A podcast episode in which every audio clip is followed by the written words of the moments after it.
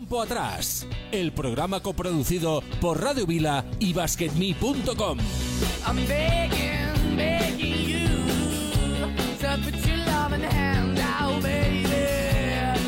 Hola, ¿qué tal? Muy buenas, aquí estamos una semana más, el equipo de Campo Atrás y hoy vamos a coger el DeLorean y viajaremos en el tiempo para recordar un programa mítico para muchos de nosotros. Un programa que nos enganchó más allá de las 12 de la noche cada viernes para ver a unos extraterrestres hacer cosas impensables con un balón de baloncesto. Equipos de baloncesto, jugadores, partidos para lo que muchos de nosotros fue y es de momento la mejor época de la NBA. Y aquí comenzará un debate apasionante y muy vivo todavía que era que es mejor la NBA de ahora o la NBA de antes. Hablaremos sobre esto y sobre muchas cosas más con el invitado de hoy. En este programa viene a mover la bola con nosotros Esteban Gómez, periodista de televisión española y uno de los culpables que a más de un servidor ame tanto el baloncesto. Así que nada, esto va a ser desde ahora y una horita por delante para hablar con Esteban Gómez. Si te interesa, quédate aquí con nosotros.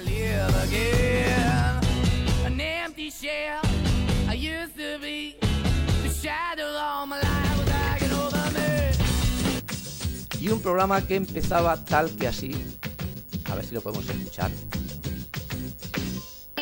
Sí, creo que se nos está escuchando. Así empezaba ese programa. Esta es la intro, la estáis viendo en pantalla. Si ahora nos estáis viendo en YouTube, nos podéis buscar Campo Atrás, arro- eh, Campo Atrás Radio en YouTube. Ahí nos veréis y estáis viendo la intro de aquel mítico programa que presentaba Esteban Gómez y con el cual, pues nada, en un ratito hablaremos.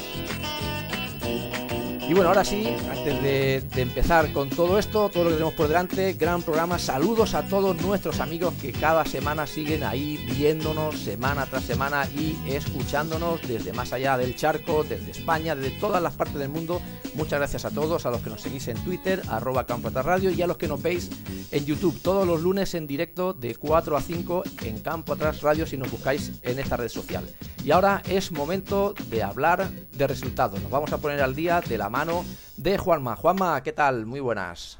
Buenas tardes, resultados poquitos. Eh, último partido de la semifinal, Juventud de Badalona 60, Barça 63, que disputará el Barça la final con el Real Madrid. En la NBA, empate a 2 entre Boston Celtics y Golden State Warriors. Eh, Hubo el partido el día, el día 11, se jugó el Boston Celtics 97, Golden State Warriors 107. Y ahora jugarán mañana y viernes. Dos partidos, eh, a ver quién, quién se lleva el gato al agua. Bueno, yo por mi parte espero que sean los Celtics, ya nos toca volver a ganar Sí. una- un anillo. Veremos a ver. los Celtics.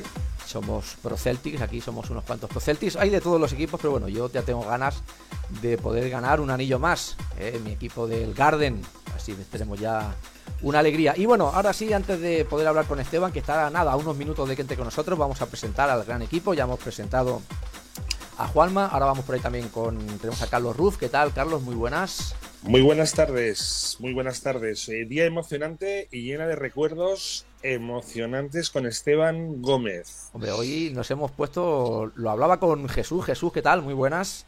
Hola, buenas y calurosas tardes. Traje. Joder, calor- calurosas, no, bañadores. Hoy es día de bañador, ¿eh? Bañador y horchata para unos y granizado de limón para otros, ¿eh? Hoy, chicos, hemos traído el, el traje de, de luces, ¿eh? Yo creo que eh, traje especial aquí en Campo Atrás para la persona que vamos a recibir. Todos son especiales y todos son muy importantes para nosotros, pero este señor, eh, no sé, yo lo tengo ahí como un dios en aquella época. ¿eh? He pasado muchas noches, muchos viernes por la noche viéndolo en cerca de las estrellas, ¿eh? Para una generación, el, el dueto Ramón 13 de Esteban Gómez es, bueno, es ir a los, a los, a nuestro ADN del baloncesto americano.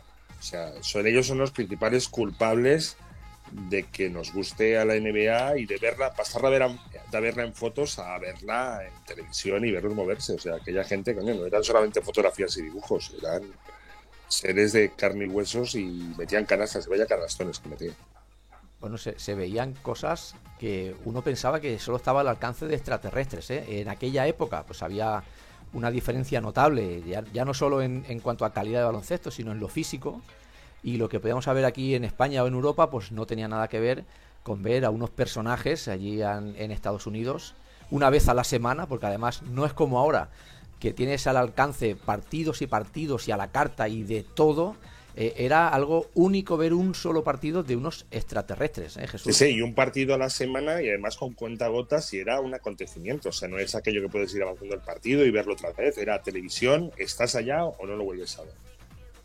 Además, los primeros comentarios, los, los motes que le ponían a los jugadores, o sea, todo era. Era. era- todos recuerdos.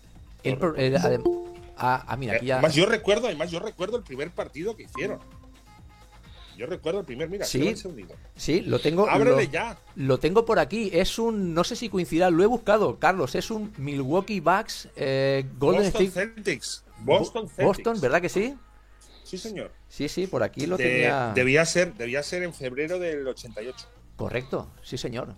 Ese fue el primer partido que emitió cerca de las estrellas en televisión española y con el cual empezó una larga trayectoria. Luego el programa creo que pasó los sábados por la mañana. Aquí tenemos al. Y Don permíteme, Esteban. entre comillas, al, al culpable de que hoy estemos más de uno aquí. Don Esteban Gómez, ¿qué tal? Muy buenas. ¿Qué tal? Buenas tardes. ¿Qué tal me escucháis? Lo primero. Muy bien. Fantásticamente bien. Un honor, un placer y antes que nada, yo como, como soy un egoísta de mierda, agradecerte a ti eh, nuestra querencia por gente como esta de aquí detrás, Sí, que solo habíamos visto en fotos y además el, partido, el primer partido que emitisteis fue de esta gente. O sea, Bueno, impresionante.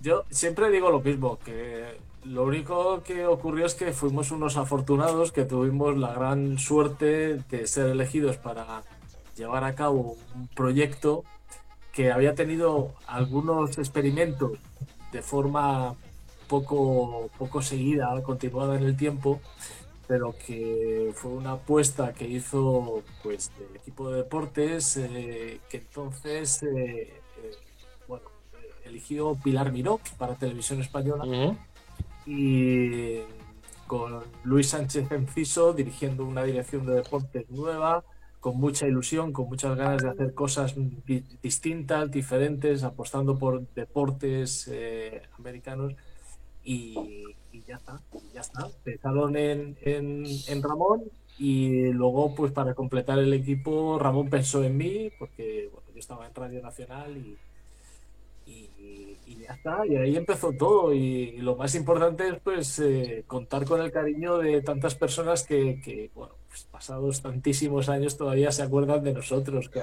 Caray, pero es que formáis parte de nuestro ADN.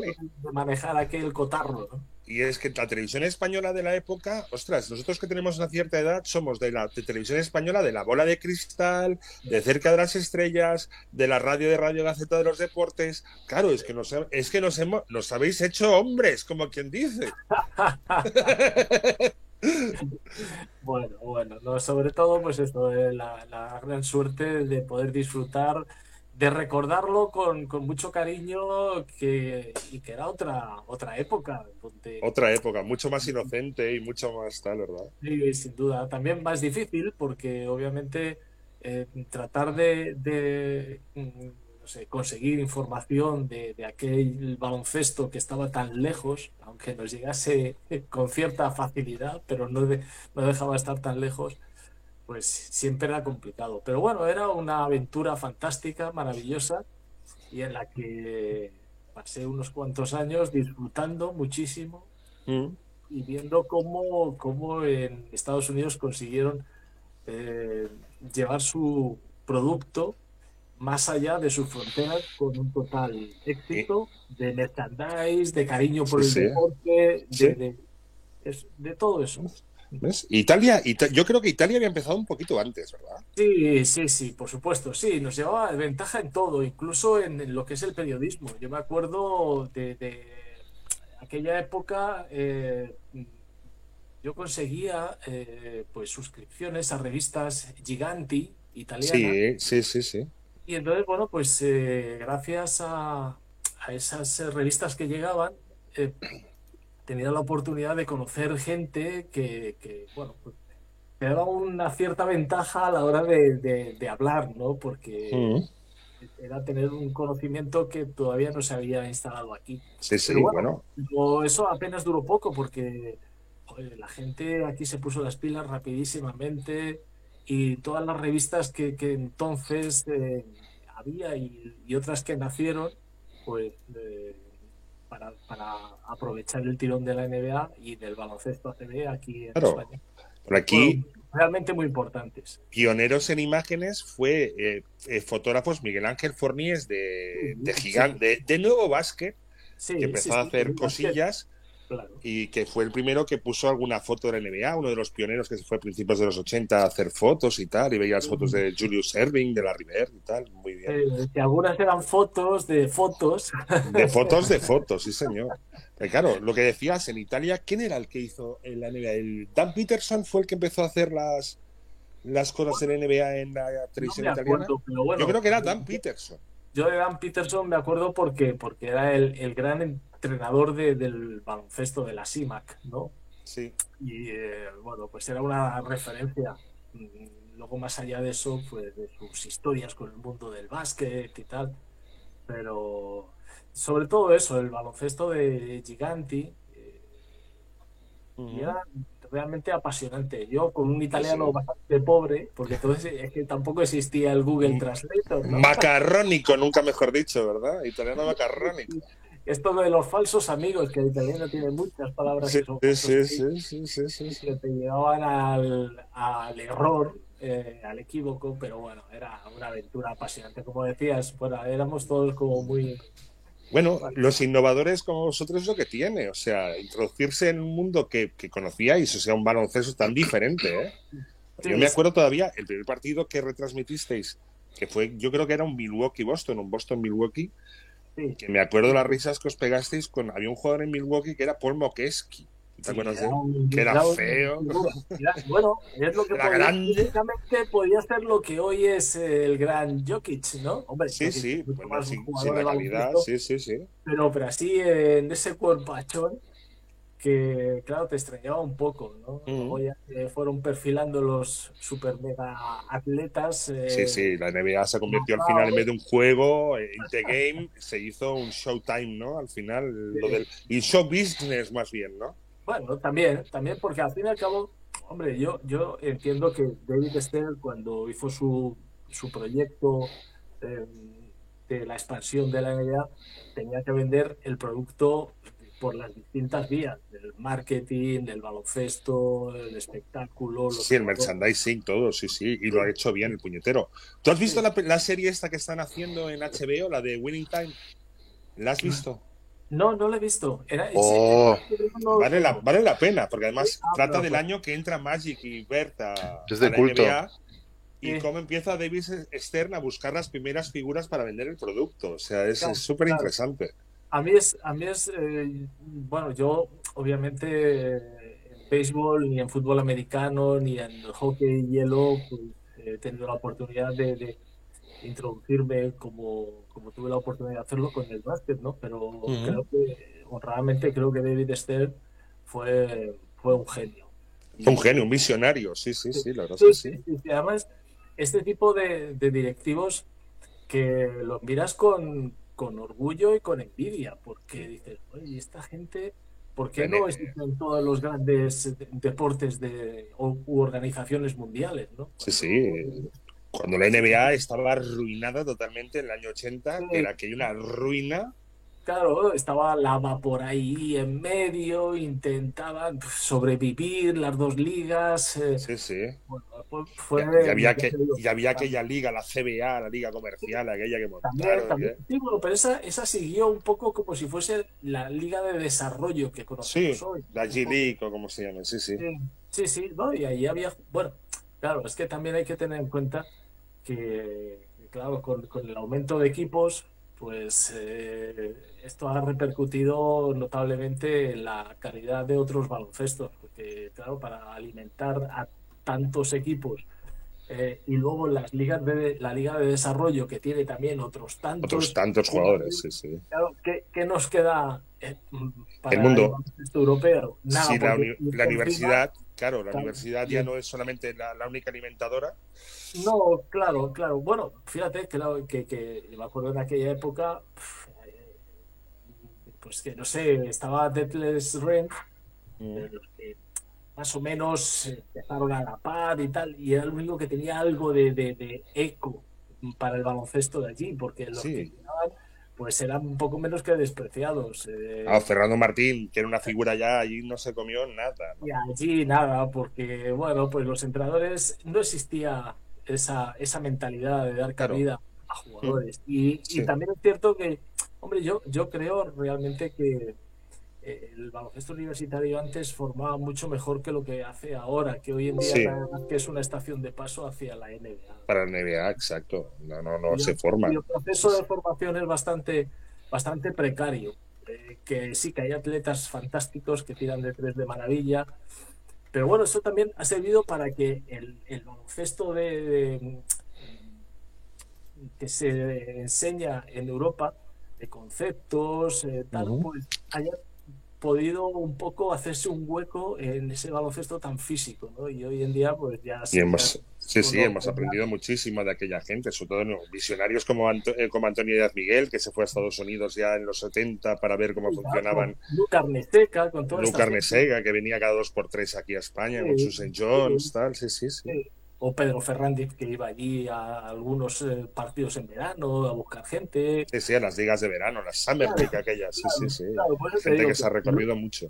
Luego lo han ido haciendo otros, como Chichi Creus, que me acuerdo que me Mm. comentaba que iban a las eh, ligas de verano a ver jugadores, que luego pues en Europa unos tenían cabida y otros no. Bueno, Ujú.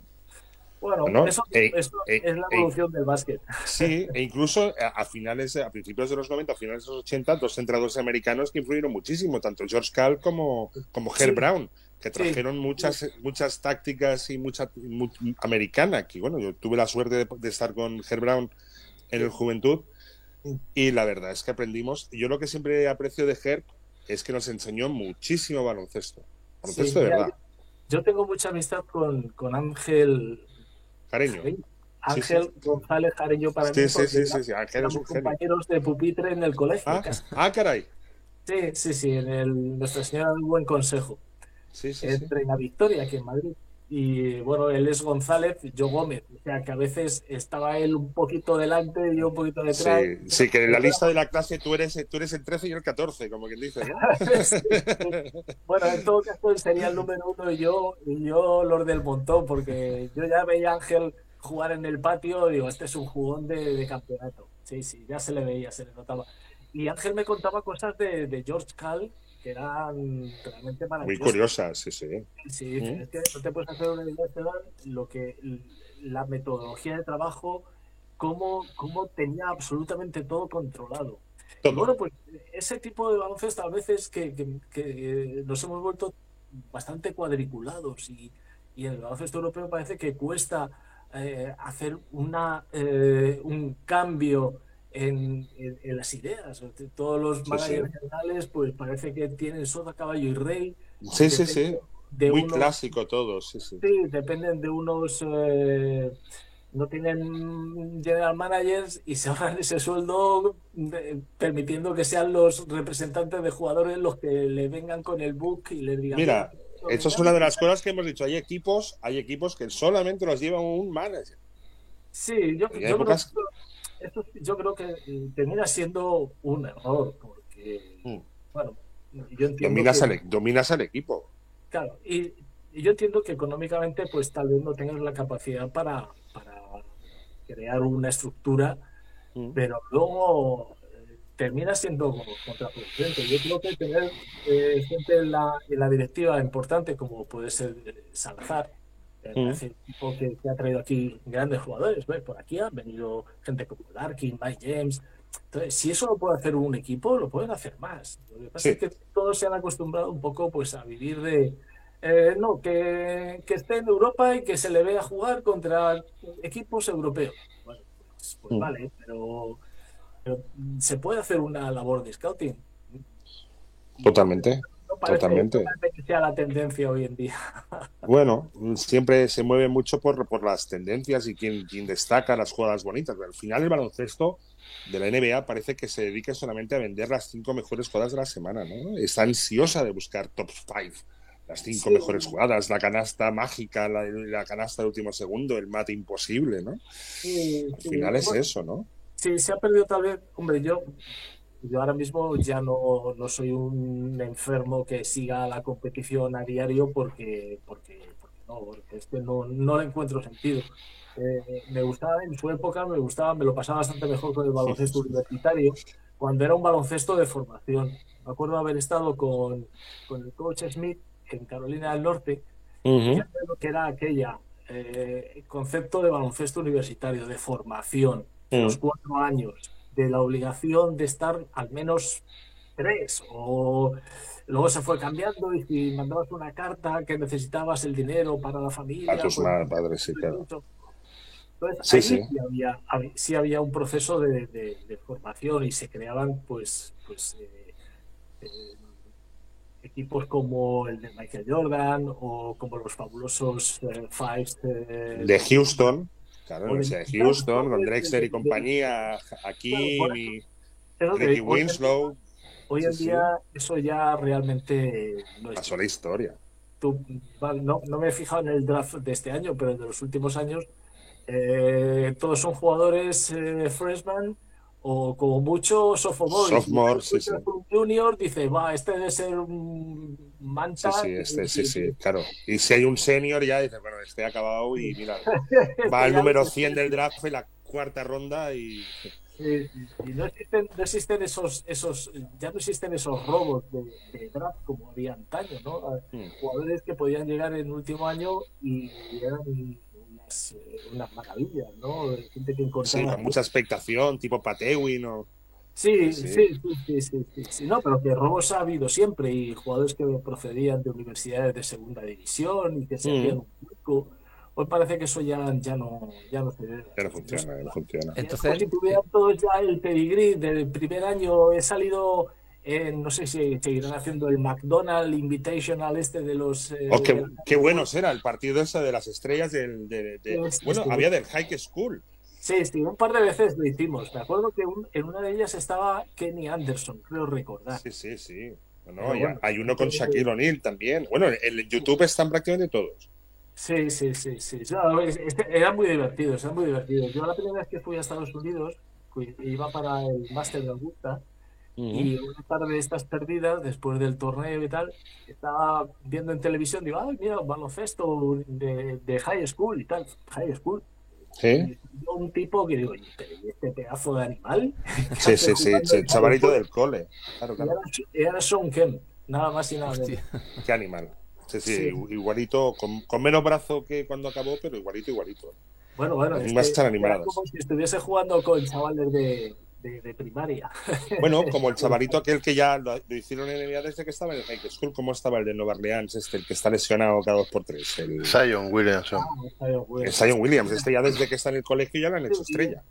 O Garnett, Kevin Garnett también. Kevin Garnett, claro. Ese tipo de jugadores que, que- que- Por lo tanto, Esteban, de, denoto por, por tus palabras, iba, aquí siempre tenemos un debate, bueno, no aquí en el programa, sino en cualquier foro de, de baloncesto, que siempre es NBA vintage o NBA actual. Yo denoto por tus palabras bastante clara la respuesta. No, no, vamos a ver. eh, yo lo que he hecho en falta es que el- la temporada, bueno, es cierto que, que antes también habría sus partidos, pero, la temporada regular parece que se asume que es, de, bueno, vamos a pasar este tramo de tropecientos mil partidos y ya nos jugaremos las habichuelas en los, en los playoffs. Eh, puede que sea por porque ya es cierto que, que siempre había muchos partidos en temporada, pero era como, como no sé, o tal vez era un tema de, de- de- no sé, el recuerdo que te lleva a ser pues eh, la añoranza con el pasado. Bueno, no lo sé. Mm, Ya te digo que hoy yo veo partidos, pero y me lo paso bien en algunas finales, pero claro, a mí si me das a escoger, pues yo echo en falta que pues eh, alguien que bailase en la zona como bailaba Kino Olajuwon. Hoy no baila nadie así, por lo O que un, sé. o un Bad Boys contra Boston, Claro, verlo, o- bueno, revivirlo, o ver ahora un New Orleans Pelicans contra. no sé. Claro, y a mí me gusta mucho que me parece tal vez el, el- el que podía estar en, en, en, en esa, eh, no sé si en esa onda del baloncesto, pero claro, te digo que pues he hecho falta algunas cosas de, de, de esa de ese baloncesto antiguo. Pero Y- no, yo pienso que el baloncesto evoluciona y lo que, en lo que hay que evolucionar y en lo que hay que acertar sobre todo es en la organización y tener la, la capacidad para, para ver si hay algo que no te, te llena o que desde el punto de vista televisivo no es muy atractivo y tener las ganas de cambiarlo. Yo siempre pienso que, que- que el futuro eh, sirve para, para ver el pasado e intentar mejorarlo en el futuro. Eh, que si el juego tal vez sea mejor el anterior o el, o el de ahora, bueno, no lo sé, pero yo lo que sí veo es que en la NBA intentan hacer cosas, el play-in, eh, algo, cambiar algo, eh, tratar de, de- de- de encontrar nuevas formas de seducir. Y eso es lo, lo que debe tener cualquier organización eh, deportiva. Eh, Y nuevas estrellas, siempre sacan, intentan sacar nuevas estrellas. Perdón. Siempre intentan sacar nuevas estrellas, Sí, ¿no? sí, sí, bueno, pero obviamente tienen la capacidad que es el mejor mercado y claro, las Mm. cogen de donde les, más les interesa. Sí, sí, sí. Eso lo entiendo, pero, pero sobre todo que, que- que la organización sea capaz de, de, mm, de ver qué no está funcionando y vamos a intentar. En la estructura. El play-in, bueno, pues, pues podrá servir o no, pero, pero es una forma de, de- de crear una, eh, no sé, una nueva, eh, ¿cómo sería la palabra? Bueno, eh, crear nuevas opciones para seguir siendo atractivo o seguir capturando la, la atención del Sí. Variaciones sobre el mismo tema, variaciones sobre el mismo tema. Sí, sí, sí, el Para producto- quedar captando la. Sí, que no se vuelva aburrido ni previsible. Sí, sí, sí. Claro, claro. Por eso te digo que yo lo que más valoro de la organización en sí, de la NBA, es que nunca se han quedado pues eh, acomodados en un estáticos. Sí, sí, éxito sí. económico que es, es- es- es- es, eh, visible desde el punto de vista pues de las economías de los clubes también. eh, cada vez hay más intención de hacer nuevas franquicias. La última es la de LeBron James, que quiere tener un equipo en Las Vegas. No sé si será Ah, nuevo, comprarlo y caray. llevarlo para allá, no lo sé. Pero bueno, No, pero que ahí están, con ganas de hacer cosas. El show business en su máxima expresión. Sí, sí, eso no. Bueno, pues al fin y al cabo, eh, ellos lo tienen muy claro. El- la formación eh, está en la universidad o está en Europa y de allí capturan para tener el mejor producto posible. El su el du Soleil. Es el Cirque du Claro. Soleil del baloncesto, como quien dice, ¿no? tienen su mercado y, y bueno, pues, eh, pues ya está. Pues, eh, luego, oye, si hay alguien que quiere crear otra NBA, pues que lo, lo intente, que también tiene, si tienen capacidad para hacerlo, De todas formas, en los años 80 yo creo que el éxito de la NBA, y es algo que yo diría que no han vuelto a poder igualar, es la, la capacidad que tuvo, o la visión que tuvo David de generar una rivalidad con dos formas casi sociales.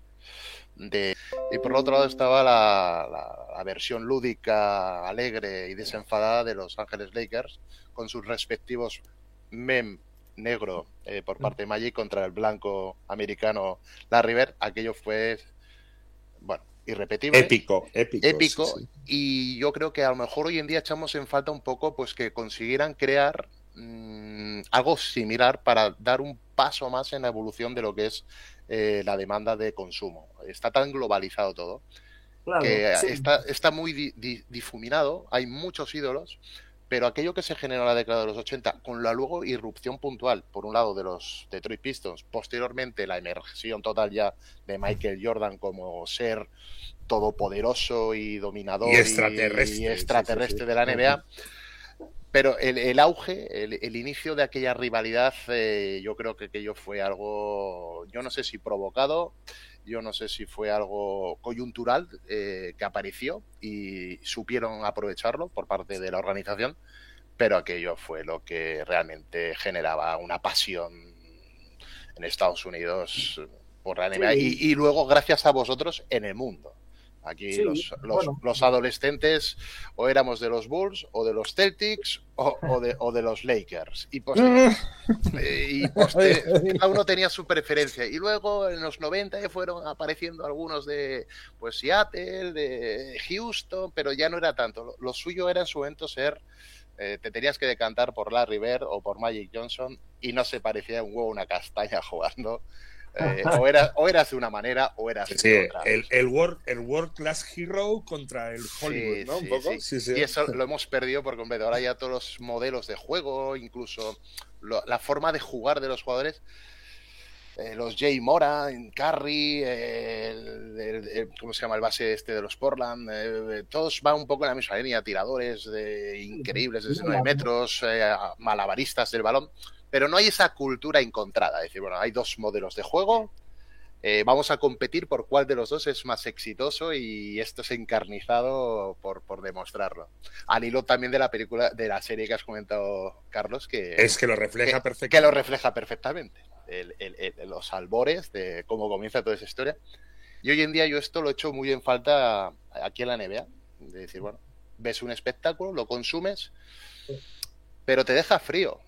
Mira, yo, yo no sé, que ganan Celtics, fenomenal, se lo habrán merecido. Que ganan Warriors, pues también fenomenal.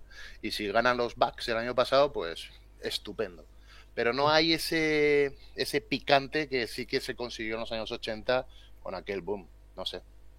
Bueno, tal, eh, tal vez eh, vaya un poco en la forma de, de estructurar la competición, las dinastías eh, que son buenas porque han creado esos mitos, equipos como los Bulls, los Lakers, los eh, Celtics, pues también va en contra un poco de la política de la liga que quiere que, que esto no, que todos tengan opciones de, y claro, si cada año queda campeón uno, mm, difícilmente vas a crear algo que se convierta en el, en el gran tótem al que todos quieren derrotar.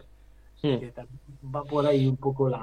eh, si faltan jugadores realmente carismáticos o que creen lo que estabas comentando de, de esa eh, lucha entre una forma de la costa este eh, y de la forma de vivir de la costa oeste, pues eh, claro, no tienes Claro. donde agarrarte y decir, bueno, pues con estos dos tótems vamos a tratar de, de- de- de crear la guerra de los dos mundos. No hay posibilidad.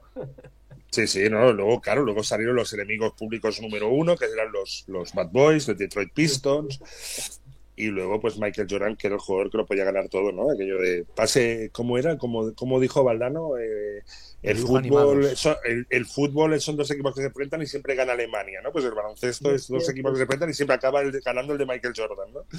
A mí una cosa que me, me- me emocionaba y como espectador eh, incondicional de vuestro programa, ahora ya está, lo, lo- lo damos por hecho, porque tenemos acceso a toda la información, Internet, las tecnologías, incluso posteriormente cuando ya, entre comillas, cariñosamente, evolucionaron vuestro modelo, eh, eh, pues eh, Anthony Daimiel y nuestro querido Andrés Montes, pero aquella... a- a- Vicente Salaner, por favor, No, pero salía un huevo. cuando hacéis las retransmisiones que, que Había muchísimo, era un especialista en todo deporte americano. Trecet ponía, digamos, la, la comedia, vamos a ver, el- el- el- el- las expresiones, los gritos, señora, ta, se volvía loco. Y tú aportabas esos datos, esa información de los equipos, de los jugadores, que, que decías, bueno, pero en aquella época, ¿de dónde sacabais, bueno, esa Bueno, capacidad para obtener, Teníamos que no, no, no, no era fácil?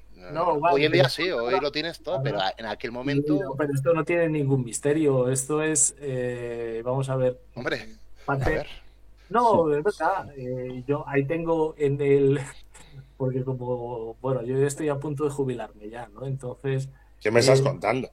Sí, sí, sí, Carlos, sí, sí, sí. Ya cumplí en enero 63 años. Pues estás hecho un chaval, puñetero. Ahora es cuando empiezas a saber alguna cosa.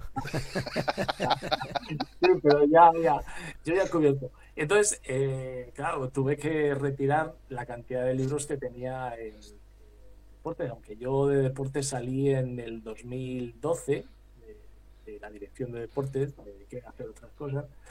Pero bueno, ahí seguía acumulando los registers, las guías de la NBA, que eso te lo facilitaba la propia NBA. Luego Ujú. estaba por medio aquello que ha ido un poco desapareciendo con las nuevas tecnologías, que es el papel. Los anuarios de Sport Illustrated, los, eh, las guías de, de- de Sporting News, Mm. pues, pues todo eso teníamos la gran suerte de que nuestro nuestra corresponsalía en Nueva York, pues eh, una vez al año les machacábamos. Iros a la, no sé, librería de enfrente de la corresponsalía y nos traéis todo lo que haya de, de NBA y nos mandaban.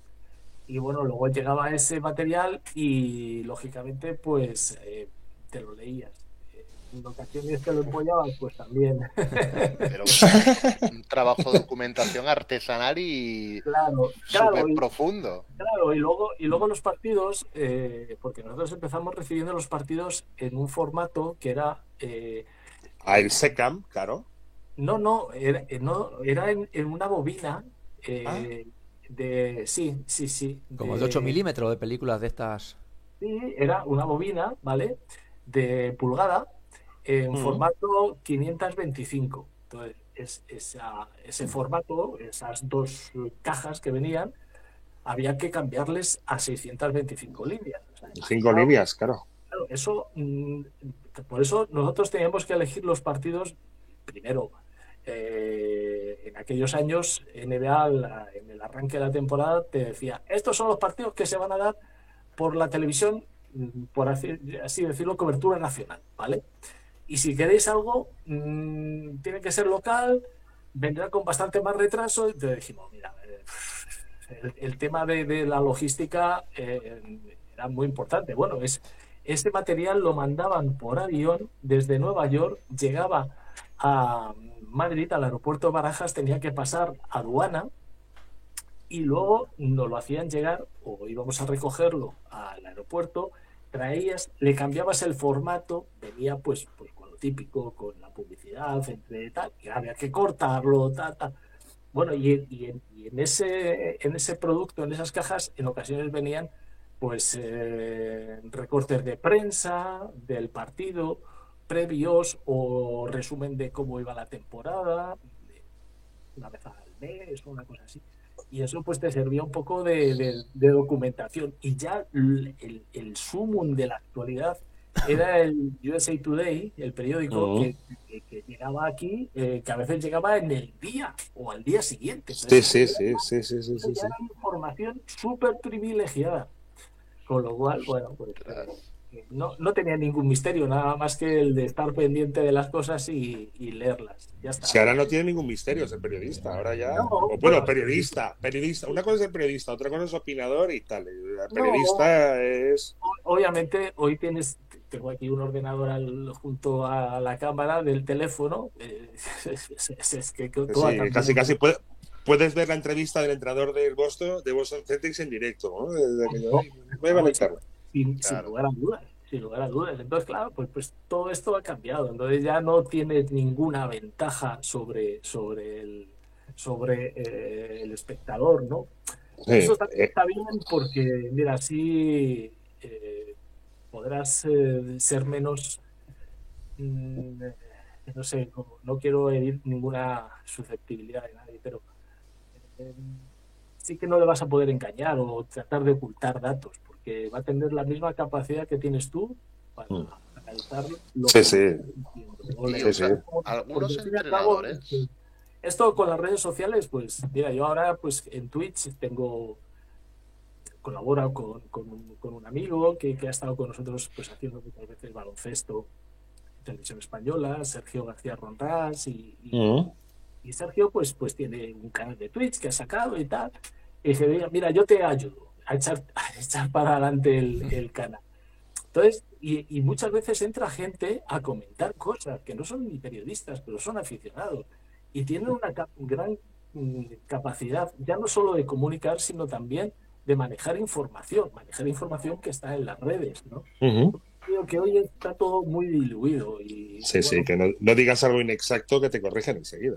Sí, lo, cu- lo cual me parece maravilloso, porque al fin y al cabo de, de eso, de eso vivimos, ¿no? El, que te dice te has equivocado te permite eh, rectificar y, y te permite mejorar. ¿no? ¿Y tenéis casos, Esteban, de en aquella época, como conocedores de mucha información relativa a la NBA, de ser referentes de consulta para algunos equipos a la hora de tantear la incorporación de un jugador? Sí, sí, sí, sí. que acudieran a vosotros y decir, oye, Sí, yo me acuerdo a lo mejor eh, algún, algún representante. Oye, ¿no tendréis por ahí alguna imagen de este partido o tal? Porque me lo están ofreciendo. Bueno, yo una vez, me acuerdo, estábamos en pues el primer año que los Bad Boys quedaron campeones. Pero, ah, pues ya aprovecha que vas a ir a Estados Unidos a no sé qué y te vas allí a Detroit a hacerles un reportaje. Y bueno, ellos la pretemporada no la hacen en Detroit, la hacen al otro lado, en, en tierras canadienses. Y bueno, Ujú. pues ahí me fui. y entonces estábamos viendo un partido de estos de pretemporada. Estaba Joe Dumas, pero eran los primeros partidos a los que iba Joe Dumas, claro. Eh, y ahí sí, a Thomas y todos estos.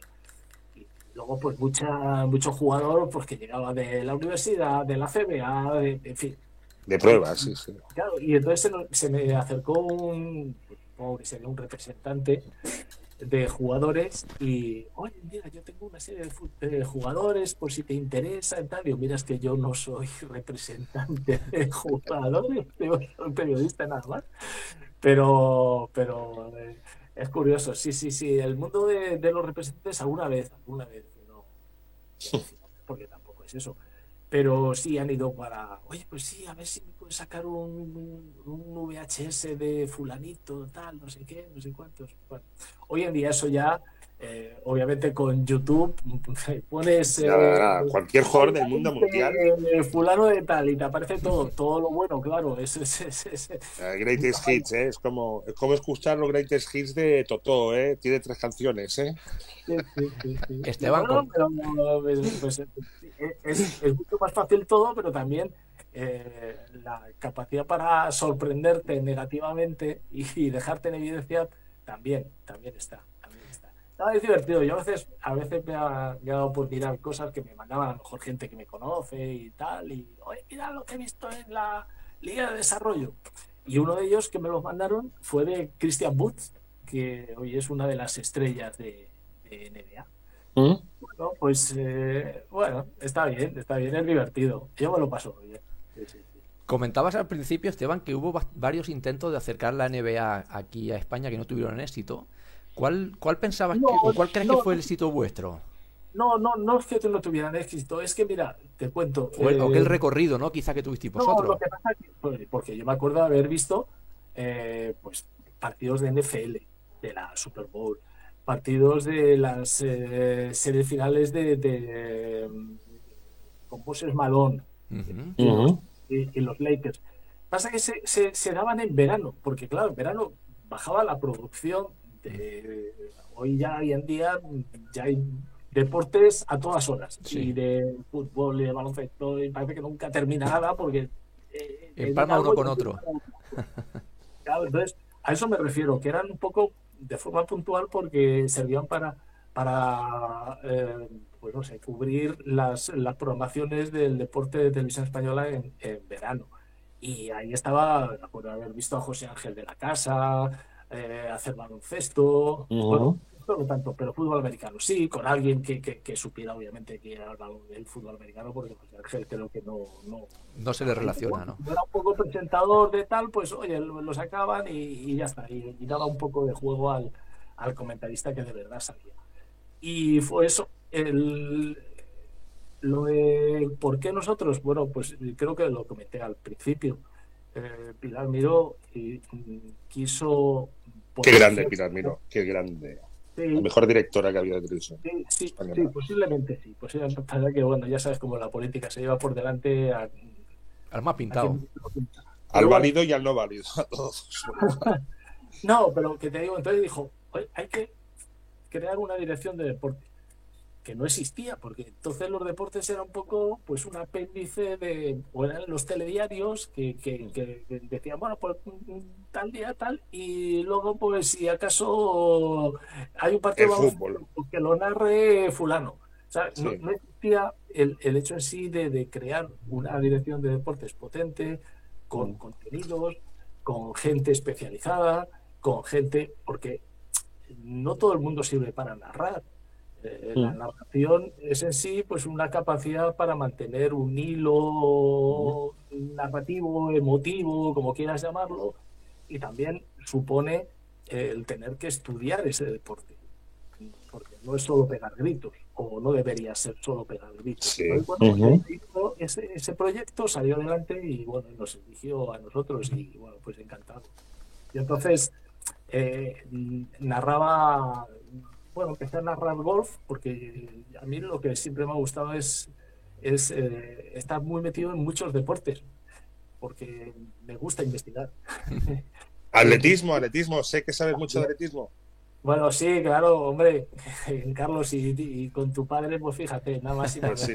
En Barcelona, bueno, claro, ¿tú, tú cuántas Olimpiadas has hecho, Esteban? Pues mira, la primera a Seúl eh, me lo ofrecieron, pero no quise ir en el 88. Estábamos con el proyecto de NBA y entonces pues yo dije, mira, no, eh, y la primera en sí fue Barcelona 90. Barcelona 92, hasta que, qué recuerdos. Uf. Sí, Barcelona 22, eh, luego ya pues Atlanta 96, eh, Sydney 2000, 2004 eh, Atenas. Atenas, 2008 Pekín y, y la última fue la de la de Londres. La de Londres. Luego ya ahí ya se terminó. Joder, yo me acuerdo, la del 92, la del 92 en la inauguración, ¿tú sabes con quién fui a ver la, la Olimpiada que me vendió la entrada él? Eh, me- con Siro. Con Siro. Sí, fuimos juntos a verla. Yo con toda la ilusión del mundo, porque estaban allá en, en la calle Lérida, tenían todas las. Todas las. Eh, ¿Cómo se dice? Todo, todo la- el centro de información y tal. Bueno, el, el, el centro estaba de televisión, estaba Ahí en la plaza. En la, en- no, no, el centro de prensa estaba ahí en la Plaza España, en la feria. Sí, en la feria, allí estábamos Y yo me acuerdo todos. que Siro, que en la época de Antena 3 y tal, me dijeron, oye, vente esta noche al programa, porque viene Epi y viene, y viene el butanito, viene, viene García. El. Y justo aquella noche fue cuando dimitió García. Coño, me cago en la ilusión de mi vida. Y bueno, ahí estaba sentado en la mesa con sí, sí, sí, sí. Bueno, por esto digo que eh, me, me ha gustado siempre tocar distintos deportes y en todos pues eh, hay unos que son mucho más eh, técnicos, que te tienes que, que empollar muchas cosas Mm. y son más fáciles de ver. Hay deportes que son prácticamente imposibles de ver, como la esgrima. Me tocó una vez locutar esgrima y los tiradores es muy difícil porque van a tal velocidad que ver cómo No, no ves nada. Eh, cómo son los fondos, cómo hacer una parada y ataque. Bueno, es un poco complicado. Pero Pero bueno, sería el curling, ¿eh? eh, bueno, no te creas. Coño, barre bien, barre mal. No, pero eso es, eso es por, por- lo puedes pensar por, el, por los ritmos, ¿no? Porque cómo Sí, tiran sí, la claro. piedra, cómo se tiene- tiene su técnica, sí, limpia la, la pista para que el para, Para que el hielo resbale más o no, claro, no pues. se deslice más. Bueno, claro. pero está bien, pero hay algunos que me han gustado mucho. Por ejemplo, el último que hice fue en eh, 2012, sí, en Londres, que fue la medalla de bronce de Mayalen Churraut en, en Aguas Bravas. Wow, Y, aquello es tremendo. y es un deporte, es un deporte técnicamente muy complejo y es eh, fascinante.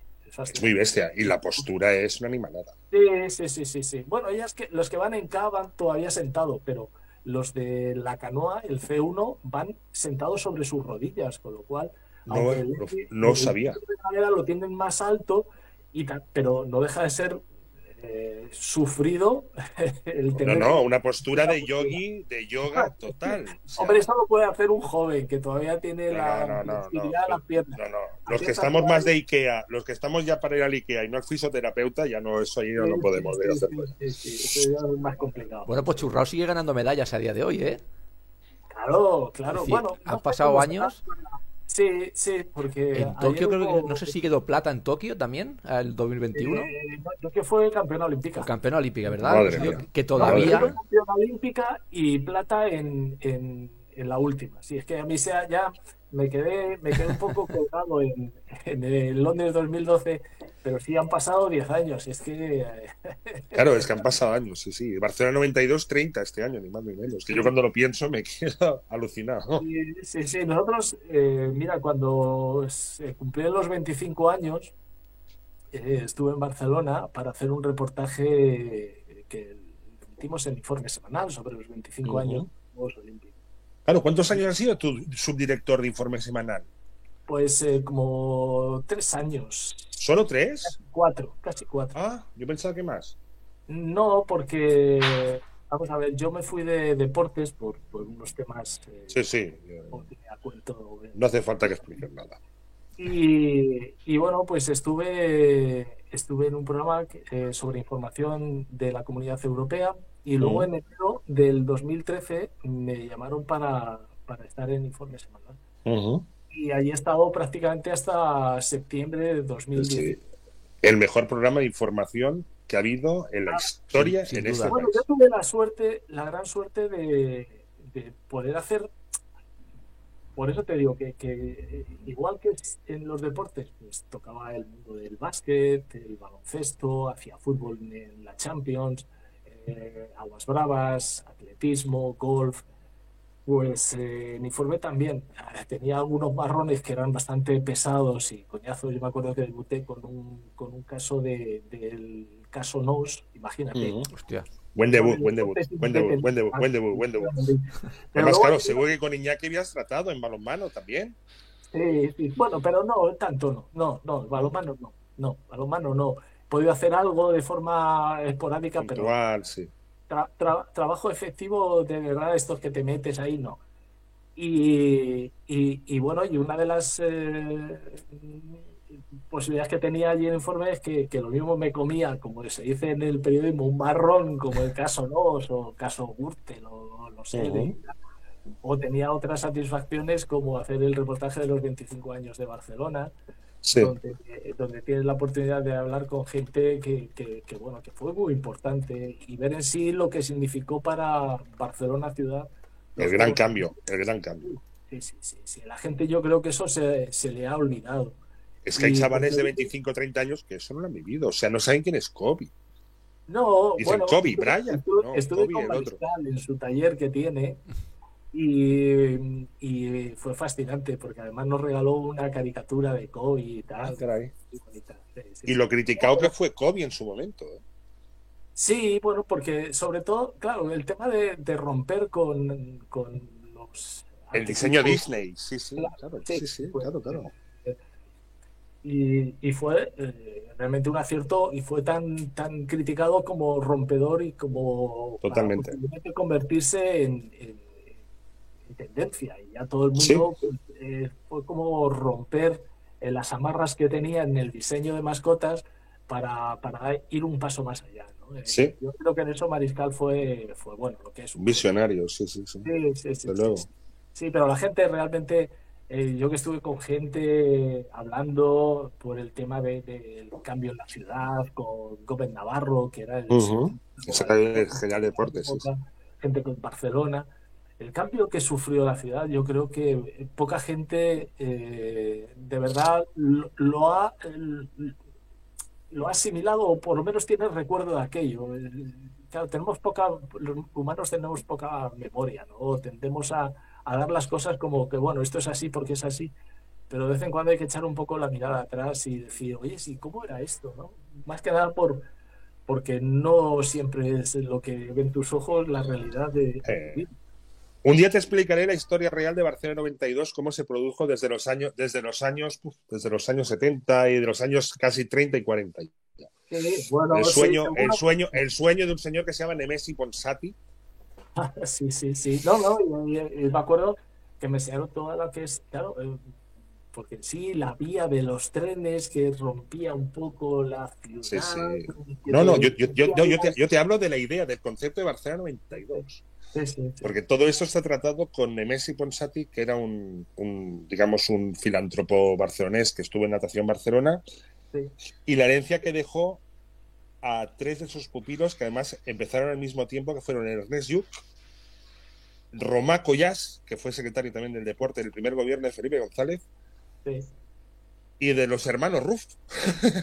Curiosamente. Sí, sí, sí, ya te lo explicaré un día. Y cómo se involucró a Narcis Serra y, y con el Sí. primer gobierno y con el primer gobierno del PSOE y se involucraron muchos, sí, sí. Ahí, fue, ahí fue el germen de abrir la primera oficina olímpica y de la lucha titánica que tuvo Barcelona contra París. Sí, sí, bueno, ahí Samaran también fue una y más la ayuda de Samarán, que se lo ocurrió bien y se trajo a toda la gente donde tenía que traerse. No te diría qué sitios os llevó. Para trabajárselos a restaurantes y a. Bueno, etcétera, Bueno, etcétera. eh, te- tenía- Pero lo te- consiguió. Supongo, supongo que tenía un poco pues, la experiencia de los años vividos en Moscú, cómo se hacían claro, hombre, claro, to- totalmente. Vodka y, y lo que sea. Aparte fue Lo un cerró, cambio, lo cerró, lo cerró, lo cerró. fue un cambio aparte que, que cambió la ciudad, la puso pata arriba con mucha infraestructura, como tiene que ser para un juego olímpico. No sé si tenéis la sensación que fue un- también un cambio cultural y social en la gente. El hecho de involucrar a, a tantísimo voluntario. Yo recuerdo haberme apuntado en su Wow. momento para voluntarios Los de los voluntarios. Sí, Olímpicos. sí, sí, sí, sí, sí, haber ido a concentraciones a Barcelona donde te explicaban cómo tienes que participar. No sé, sentías, eh, creo que, que el- en aquel momento la gente joven sentíamos un poco las Olimpiadas como más nuestras también. Y Sí, eso, no, yo estoy convencido que si pudiésemos echar la vista atrás y coger a un joven de hoy en día y llevarle al 92 y vivir los Juegos Olímpicos, Flipa. fliparía en colores. sí, sí, Totalmente. tanto, y tanto. Totalmente.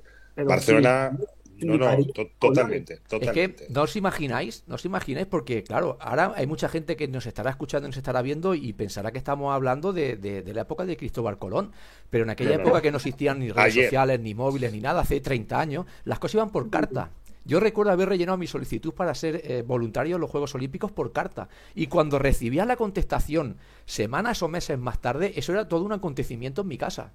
Abrir cada día el buzón a ver qué día trae. Claro, y ver la carta Ir. de voluntarios eh, mm, con el símbolo de Barcelona 92, bueno, eh, aquello era. No, no E ir tenía. a probarte la ropa. Tremendo. Ir a probarte la ropa. tal, Tremendo tal, el sí, participar en hacer cualquier mínima cosa en un pabellón de baloncesto, que luego sí a lo mejor era un buen partido, ahí se vio la mejor Croacia, se vio el Dream Team y etcétera, etcétera. Eso que es que no tiene nombre. Y eso yo creo que la gente de hoy en día no lo va a vivir nunca, se lo va a perder. No, no, no, no sabe, no, no lo sabe, no lo sabe, no, no, no lo entiende. Fuimos unos No privilegiados, la verdad. Yo, de- yo últimamente no he ido, no he ido a Barcelona. eh, pues eh, las últimas veces que he estado, pues cuando estaba en informe. Y pero, pero vamos, estoy convencido que, que aquel mes escaso, los juegos son 24 Mm. días, que se vivió en la ciudad, yo creo que Más el orgullo, el orgullo de la gente de Barcelona de haber hecho esto. Sí. No, yo te diría que no es el mismo orgullo actualmente. Igual me Bueno, equivoco, pues- ¿eh? pues Pero la yo- autoestima de Barcelona yo- creo que ha bajado un pelín. Sí, bueno, esto es cada uno como obviamente si, si no tienes oportunidad de vivir esas cosas, pues, eh, pues no, no, no, no lo puedes comprender. Y quien lo tiene es los Sí. que han tenido la oportunidad de, los que tuvieron la oportunidad de vivirlo y que hoy lo recuerdan y se, ya estoy convencido que lo recuerdan con mucho, con mucho cariño, porque yo de hecho eran mis primeros juegos eh, no tuve un papel relevante porque, bueno, pues fui un poco ahí pues para cubrir eh, necesidades. Me acuerdo que ahí sobre todo lo que hice fue eh, narrar béisbol, que era de, de- de- Deporte exhibición, sí, sí, en Vila de Cans, creo además, ¿no? Entonces, bueno, y hacía otras cosas, o pues mira, ho- hoy tienes que hacer, estás en este turno, tienes que encargarte de esto, el resumen del no sé quién, que bueno, fue, en el atletismo fueron unos grandes juegos, Kevin Young eh, hizo un récord estratosférico de 400 vallas, eh, estaba todavía Ca- Carl Luis. Fue la eh, última, fue la última vez que participó Carl Luis, creo. Sí. ¿Fue la última? Eh, No, estuvo en el 96, yo creo. que estu- Estuvo en Sí, también Atlanta. estuvo en Atlanta. ¿Atlanta también? ¿Se despidió en Atlanta? Estuve en Atlanta. Estuvo en Atlanta. Creo que ganó, el, eh, creo que fue en salto. Salto de distancia ganó medalla de Longitud, oro. longitud, longitud, longitud. Sí, porque ya, claro, en Atlanta la gran estrella estadounidense era Michael Johnson. Bueno, y en Barcelona, Fermín Cacho, tal, es que claro, Claro, que claro, fue era- Hasta en Pértiga, hasta en Pértiga conseguimos una medalla. Sí, sí. ¿Qué me estás, qué me estás explicando? Y en, Deca, y en Decathlon, creo. Que mi padre cada día, que mi padre cada día lo habla, lo dice. Con el, el- mayor ya. No recuerdo otra cosa. el de Caleta que él. Antonio Peñalver, Antonio Peñalver. Venía al ver el bronce. Dani Plaza, bueno, mucha gente. Eh, Sí, todo, sí, sí, sí, de sí, de todo. Menos el baloncesto. Sí, porque, claro, es que fíjate que en otros deportes se trabajó mucho para Barcelona 92, para llegar con una estructura, con una base, con, se contrataron muchísimos entrenadores extranjeros para, Ujú. para, para que- Muchísimo dinero. Muchísimo Claro, dinero. Jamás ha habido esta inversión. Y en el, en el, en el básquet llegamos como una selección como mm, si estuvieses en, en tierra de nadie. eh, Ni, ni, la, ni la última gran generación, ni la que podía llegar. Y Entonces, con una huelga, y con una huelga de jugadores. sí, que- fue el, fue el no al tercer americano y tal y cual. Y Hubo una huelga. No entrenaron. ¿eh? es No entrenaron. No entrenaron. se juntaron muchas cosas. No Hay entrenaron. historias. Pero eh, con bajas importantes, Antonio Martín, Ferran Martínez, yo Ah. recuerdo, Epi no es Epi recién salido. eh, no, Epi lesionado de subir las escaleras lesionado. pa- para poner la antorcha. O sea, y pues y eso, jugando buenos partidos porque se perdió con Croacia, si mal no recuerdo, un partido clave y fue un partido muy competido hasta los últimos minutos y aquello supuso un pequeño varapalo porque en, aquel, en aquella época estaba todo tasado. Mira, si quedas tercero vas a jugar contra fulanito, cuarto contra menganito y segundo contra.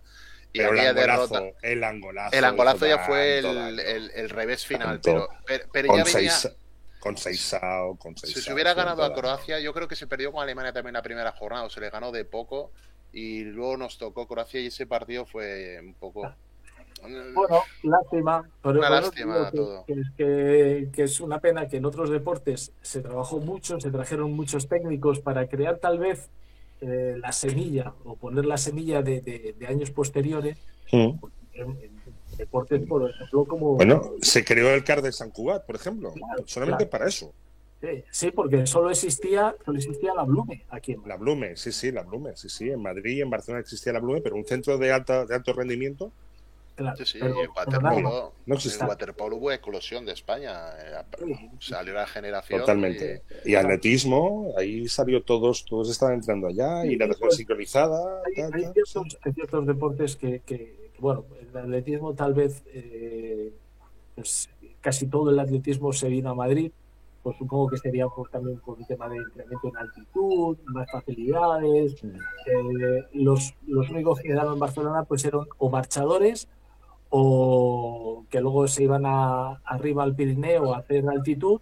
Y partiguistas, y- todos los llevó mi padre. Sí, Dani, sí. Dani Martí, Alberto Ruiz, Lobito, que también ha trabajado en televisión, y Javier García Chico. Sí, sí, sí. O sea, que quedaron cosas muy, muy selectivas, pero otros deportes, por ejemplo el waterpolo, pues, pues sí, aunque aquí es, en Madrid existía el canoe, que tenía un poderío fantástico, pero bueno, fueron, fueron así. Fueron, El, el, el voleibol a Guadalajara, seguramente, sí, también. por los cubanos. Sí, sí, bueno, hombre.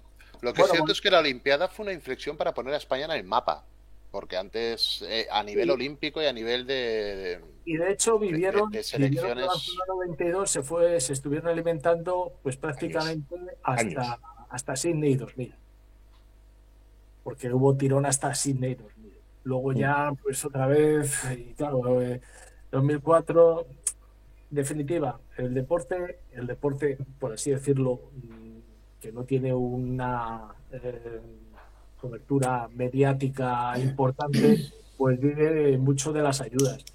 Entonces, eh, si no hay ayuda, porque económicamente pues, pues, no se apuesta como... No, no, no interesa, no interesa, no interesa, no interesa. Se Pues, invirtió por Barcelona 92 y ya. Claro, entonces queda todo reducido a, núcleos, eh, por ejemplo, en el aseo. El aseo está el canal olímpico de, de, del aseo y ahí está Xavier Echaniz y allí se quedó de responsable máximo cuando se fue un técnico italiano que estuvo hasta, hasta Pekín 2008, exactamente. Y no, no el nombre de un tipo majísimo, encantador y realmente muy amable. Pues él vino, puso las bases, enseñó, Xavi eh, Echaniz, eh, Xavi Echaniz estuvo eh, olímpico en, en Barcelona 92 y luego se quedó con Ujú. el equipo. Entonces, pero claro, el núcleo muy concreto, eh, con una forma de, de- de- en torno a un, al único canal eh, artificial que, que- que había en España en ese momento, que era el de la Bueno, ya- Y luego había, luego hubo el de Case de Fels y tal y cual, aquel, que, Sí, que está bueno, muy bien, que ahora se, hace, se utiliza para hacer esquí náutico. Sí, bueno, mm, por eso te digo que, que- que- que lo que es lo que es básico es si, si tienes una estructura deportiva eh, donde tratas de, de- de promocionar todos los deportes, pues eh, normalmente vas a conseguir resultados. Si no lo tienes, pues va a ser complicado. En ese sentido, por ejemplo, Italia, con su política de, que parecía muy similar a la de los antiguos países del este, nombrando capitán a Tomba, eh, pues a Tomba le hacían eh, militar y el tío ya tenía un sueldo para toda la vida. Y, Eh, Sí, exacto. Todos los, y todos los deportes olímpicos les hacen, les hacen, les nombran policías. Entran, Claro, tienen el derecho a entrar en, en- en el los carabinieri. El otro es del aire, el otro es de no sé qué, pero bueno, Eh. tiene ahí un, un respaldo, un respaldo. Bueno, aquí, bueno, pues Saúl Carabioto es Policía Nacional. Bueno, pues, pues es una forma. Por ejemplo, Fernando Alarza, que es uno de nuestros mejores triatletas, pues el otro día mm, me enteré, porque yo con el triatlón también tengo mucha amistad y más allá de que me guste de vez en cuando hacer mis pinitos en el triatlón, caray. Eh, me dijeron, dice, no, no, es que Fernando este año va a estar porque tiene que preparar las eh, convocatorias para Policía Nacional. Bueno, pues se buscan la vida, porque eh, en este tipo de deportes ganan dinero cuatro. Cuatro. Cuatro. Messi y dos más. Y hay que pensar, yo me acuerdo, pues me acuerdo, me acuerdo eh, hace años, estaba, pues mira, haciendo un reportaje para Informe sobre el tema de la construcción mm, eh, naval, que hubo una sanción eh, de la Comunidad Europea a España por un tema, bueno, en fin. Eh, vamos al, a, a- nos habían citado en Vigo y llego a la puerta de entrada, al control de acceso al puerto, y me dice, hombre, Esteban Gómez. Iba conduciendo yo y digo, me quedo mirando y digo, coño, pero si es Carlos Salán, Carlito Salán, internacional español en, en el atletismo. Le he narrado miles de carreras en cross. Caray. Pues está trabajando. Sí, sí, sí, sí. Sí, sí, Eh, y la chica, de- y la de- chica, Y y la chica de Marcha Reyes Sobrino está de recepcionista en el pabellón de Vila de Cans, o sea que Sí, sí, sí. sí, sí. eh, sí, sí, no, no. Deportista de élite, y sobre ¿cómo todo atletismo y tal, ¿Cómo después, o eres entrenador, Y en, y en la y en la en el CAR de San Cugat está también de recepcionista eh, esta chica que también ganó la medalla en, en marcha, que fue la, la chica, eh, la, la medallista más joven. en Sí, un- sí, sí, una rubita, una rubita con el pelo corto. Sí, sí, Sí, sí. la... no me acuerdo cómo se llama.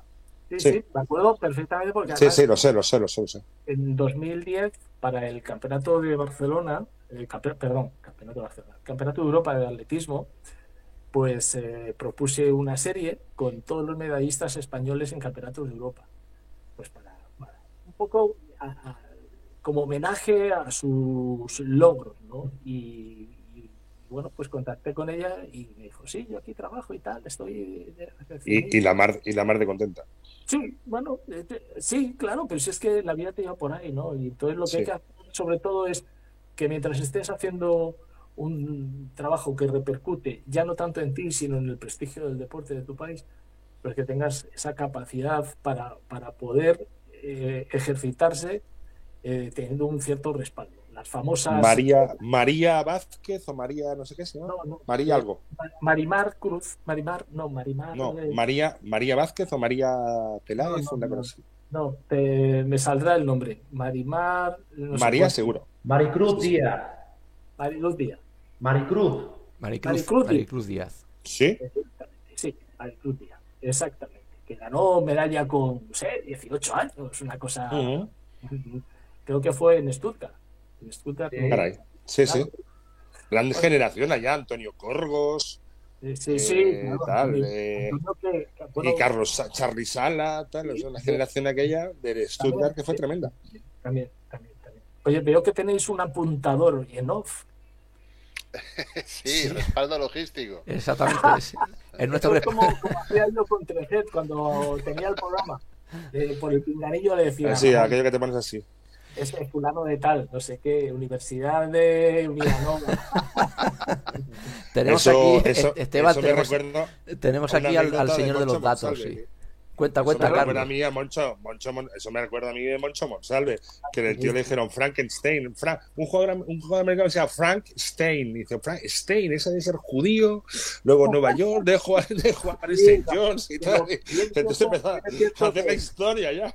No, Monsalve, bueno, yo con el que tuve la suerte de hacer, eh, entonces él medio traba- sí, trabajaba para la federación y tal de básquet, y cuando hacíamos la Liga LEP, y, y era, er- pues era, eh, era una maravilla hacer viajes con él, porque te iba contando historias del baloncesto, ¿no? Una enciclopedia, una enciclopedia. un podcast, Una enciclopedia, una enciclopedia, sí, sí. sí, sí, un podcast que, y, y que interactuabas con él. Mm. Eh, porque te contaba algo, tú le decías algo y él te respondía, o sea que era un podcast muy, muy, muy interesante. sí. Sí, a Moncho Pero- Monsalve sí. queremos traerlo aquí al programa también. Queremos Sí, tener pero, una pero, charla con pero él. un día. Moncho, ya puedes empezar el programa a las 10 de la mañana hasta 10 de la noche. Es aquello, le haces, le haces sí. una pregunta y espera que te amplío. Pam, Bueno. pam, pam, pam. Mon- Moncho, Moncho está ahora por, por Murcia. Ah, Él, él ya se quedó a vivir, se casó con una murciana, lleva ya muchos años por Murcia. muy bien. ¿Que está, re- mucho, mucho. está retirado ya, Esteban? Eh, hombre, yo supongo que sí, que estará retirado. Sí, sí, pues entonces, le- entonces tiene tiempo, Carlos sí. No, no, ya no tiene excusa para no atendernos.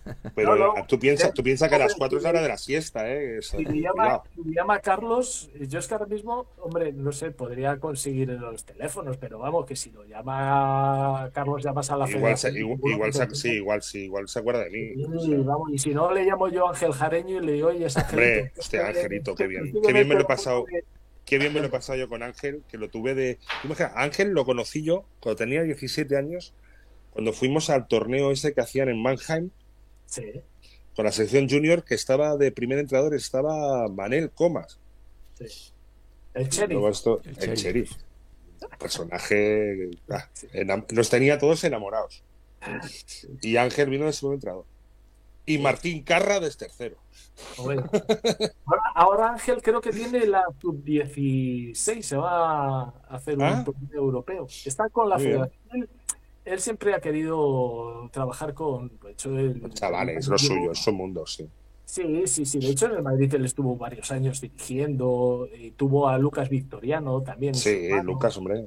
Claro, que toda esta generación, Ángel, Tirso Lorente, tal. Sí, que- que claro, paz son, son- son una, son una, una federación, una generación que, claro, que bien, esta gente viene del lado de Nacho Pinedo, Ignacio Pinedo también, que Bien, descanse, claro, es todo, Bien. todo la- la- la- las manos derechas de, de Ignacio Pinedo. claro. Y, y Ángel perfectamente porque le une una grandísima amistad con Selko Obradovic, Sí. de haber sido segundo de Selko en cualquier sitio del mundo mundial. O sea, Y mira, se llevó al, al, que que tuvo en la Badalona. A la sí, izquierda. lo que pasa es que eh, eh, Ángel Ahí pues, le gusta, le gusta su, su vida tranquila, él vive en León.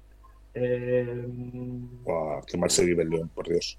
Entonces, y, y realmente, pues, yo, yo le digo, el, el otro día hablé con él, porque, bueno, y tal, y decía, digo, Ángel, lo que tienes que hacer es, ahora antes de retirarte, porque Ángel debe ser, es un año más joven que yo, eh, lo que tienes que hacer es eh, eh, irte a, a- a trabajar con Serco dos años allí de segundo, a patear, ver, Claro. y Belgrado, y tal. No, no, no, déjate, déjate, Ya lo tengo. tranquilidad, no, Yo el León aquí, que, que a las, que a las dos hacen el aperitivo en el húmedo.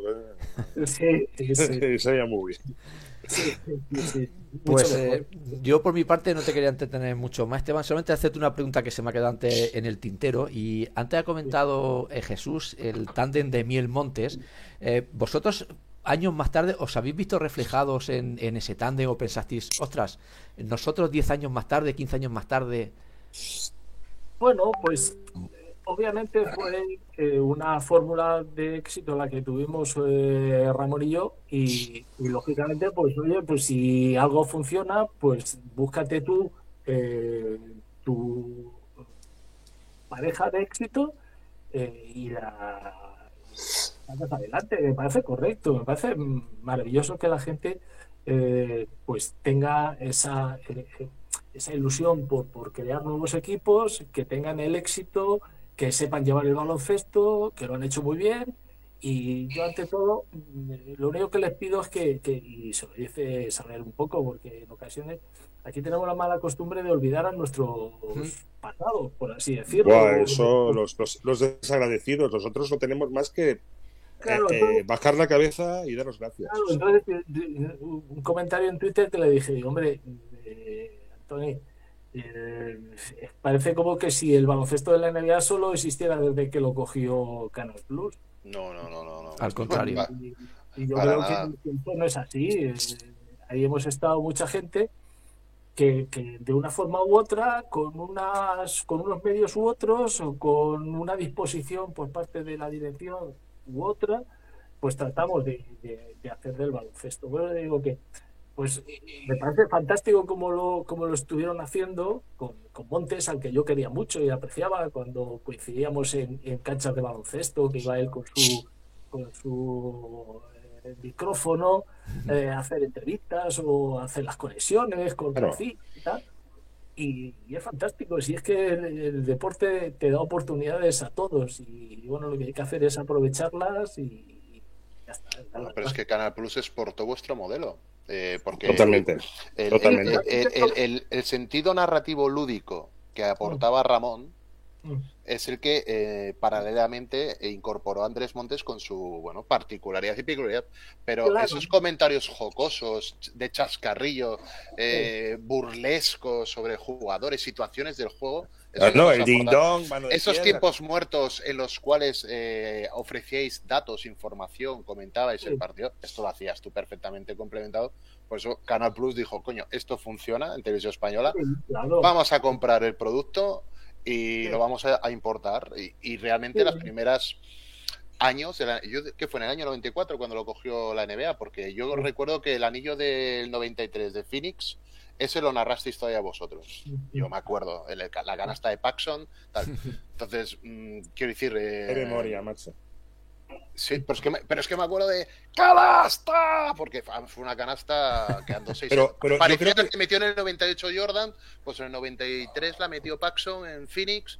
Y me acuerdo de la entrevista que le hicieron y digo, bueno, he hecho mi trabajo. Pero es que en la televisión ¿Usted, usted ¿qué, qué ha sentido? Nada, es mi trabajo. En la televisión, de, canasta". en la, en la televisión de este país tenemos han los que tienen de tomar decisiones han tomado una gran decisión y es poner locutores que han hecho radio en televisión y han pasado el espíritu de la narración de la radio, aquella emoción que parece que en fútbol estás en medio campo y tengas oportunidad de meter un gol, la han pasado a la televisión. Y ha sido un gran.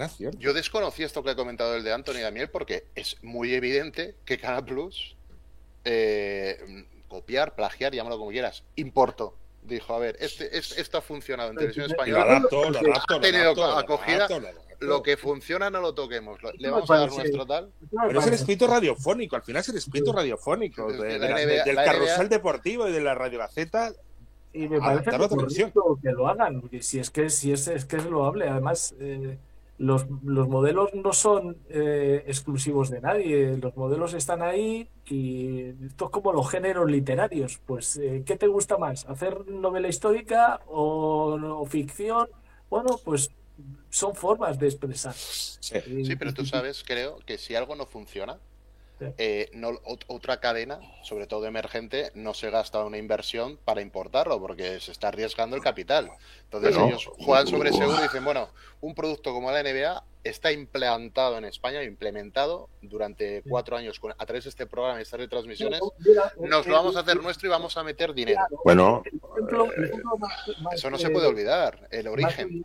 es el, que hemos tenido con la Fórmula 1 y las motos. Eh, equipo de Fórmula 1 que en su momento se crea con Lobato y con otra gente que está ahí, pues ha ido de, de, de Telecinco a Movistar, de Movistar a Dazón y las motos igual, o sea, crearon un equipo de trabajo Mm. eh, con gente toda que, que- que empezó en televisión española, como Ernest, como el, el, eh, Ángel Nieto, que en paz descanse. Falta el maestro Requena ahí, ¿eh? Falta el maestro Requena. claro, claro, claro, claro, eh, eh, y, y, y, y el, el Valentín, que, que es una gran Valentín amistad, Requena, sí señor. Valentín Requena, porque también hacía esas, esas transmisiones un totieso, ¿no? Histórico. y, y expresiones que, que, bueno, pues que luego eh, cuando, cuando eh, se formó el equipo en televisión española con Ernest, que, que está haciendo un gran trabajo, con, con gente como eh, ahí está la chica que hace las entrevistas, eh, que también estuvo con nosotros. Ay, bueno, de mi memoria. Pues entonces se fue desplazando de unas televisiones a otras, porque te venden un producto que, que está bien hecho, elaborado, que están acostumbrados a trabajar en ese formato, pues me parece muy bien. Eh, Canal Plus os tanteó. en aquella en aquella época en aquella época no no no no vamos a mí desde luego no. A mí desde luego no. Eh, yo no sé si a, a Mo le tantearon o no pero eh, yo supongo que porque en aquella época pues eh, la gente prefería hacer sus equipos para no tal vez para no verse relacionados con otras televisiones. Bueno no sé esto hoy en día ya no no, no- no sé, me parece que es mucho más correcto porque oye si si tú estás acostumbrado a ver las motos con la voz de Ernest Rivera pues, eh, pues tú lo que quieres es que ese producto Básicos, sí, sí. que, que vaya de una televisión a otra, pero que, que, que no tengan que hacer otra vez, aunque hay otros narradores en Dazón que hacen también las motos y tal, pero el producto, el producto va y viene. A nosotros no nos, yo por lo menos a mí no me ofrecieron nada. Y, y dudo que lo hubiese aceptado. Porque en esos momentos, pero por lo que te digo, porque a yo verme eh, exclusivamente en, en un deporte no me ha seducido nunca. O sea, a mí me gusta descubrir cosas de otros deportes y Polideportivo. Tú eres un nombre estudio estadio. O, perdona, un sobre el terreno. Sí. Sobre el terreno, mítico programa. sí, hacían todos desde Barcelona, desde el Sí, primero sí. se hicieron ahí desde los estudios de Miramar y luego de San Cuba. Tendrías que hacer bueno, conexión luego- vintage del básquet. Muchas Luego, conexiones. luego se hacía Estadio 2, que, que Hostia. también se hacía Domingo Deporte, que eso sí se hacía en Madrid, Domingo Deporte, Mm. porque se hacía Sábado Deporte, Domingo Deporte, o Domingo de, Estadio 2 en Barcelona, Domingo Deporte por la mañana, por la Mm. tarde, y luego se hacía el Estudio Estadio. Bueno, Sí, sí. Y antiguamente la moviola. Perdón. Y antiguamente la moviola. Ah, también, sí, sí, sí, sí, sí. Bueno, eh, muy gracioso porque eh, estando en Estudio Estadio, pues eh, Tofo, José Ángel de la Casa, me encargó hacer un reportaje de, no sé, de qué, qué aniversario de Estudio Estadio. Y tuve la oportunidad de hablar con, entre otros, eh, que la moviola la, la hacía eh, Ruiz, Sí, Pedro Ruiz, sí, sí. Pedro Ruiz. La y hacía la- Pedro Ruiz.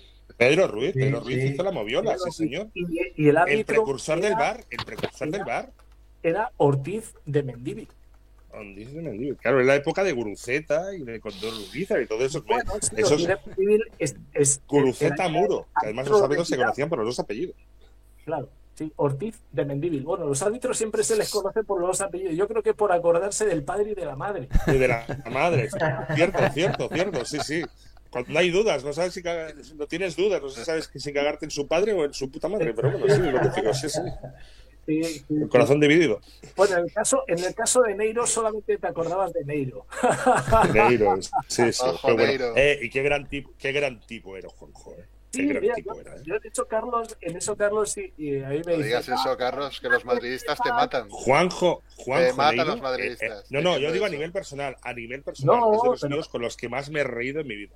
Que sí, sí, mira, yo, yo, te, yo te digo, o sea, Y Galerón, yo, sí, yo, me- yo me acuerdo pues, de Neiro, de Hernández Cabrera, eh, de Millana, eh, Sí. sea, Amorós, tal, sí, sí. Amorós, Los de, los de Canarias, eh, sí, sí, sí. sí, claro, claro. Arencibia y tal, sí, sí, sí. Arencibia, claro. Y el claro. padre San, y el padre Sancha, aquel que todo el mundo lo criticaba, que parecía el, como era el que decía siempre José María García, el presidente de la federación, el Pablo Bueno. Porta.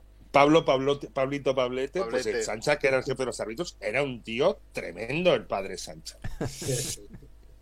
Sí, Bueno, sí. era, eh, eh, ahí Era una época, era una época muy, muy particular, muy auténtica. Sí, sí. Sí, no, yo, fíjate, te digo, eh, dicen que ha mejorado el arbitraje. Yo no lo sé, pero a mí ese arbitraje de antaño me parecía muy, muy cachondo. Sí, sí. Eh, Era como la algunos ciudad que- sin ley, era Clint Eastwood. Sí, sí Tenía pero mucho mérito, ¿eh? Mucho mérito arbitrar Y con al, publicidad, al, pa- al Palau Blaugrana arbitrar en contra del Barça. y publicidad de tabaco en las A ver qué Es pasa. tremendo.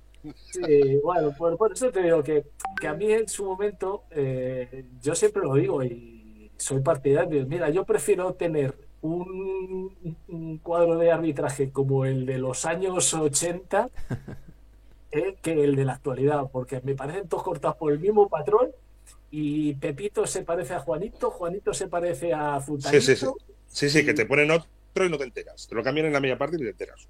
Sí, sí, sí, sí. Aunque luego te el de turno le diga "Ah, Sacha, vendido madridista o el Buah, pero, ese, pero eso era la salsa, ahora no, ahora, ahora, ahora, ahora te, ponen, te ponen un vídeo y te hacen la moviola ya y dices, no, hombre, no, Sí, sí, sí, que no se vea que me he tirado. es lo que hay. Bueno, chicos, pues eh, creo que Juanma tenía algo. Una Sí. cosa, una, una pregunta, la, la última ya antes de acabar.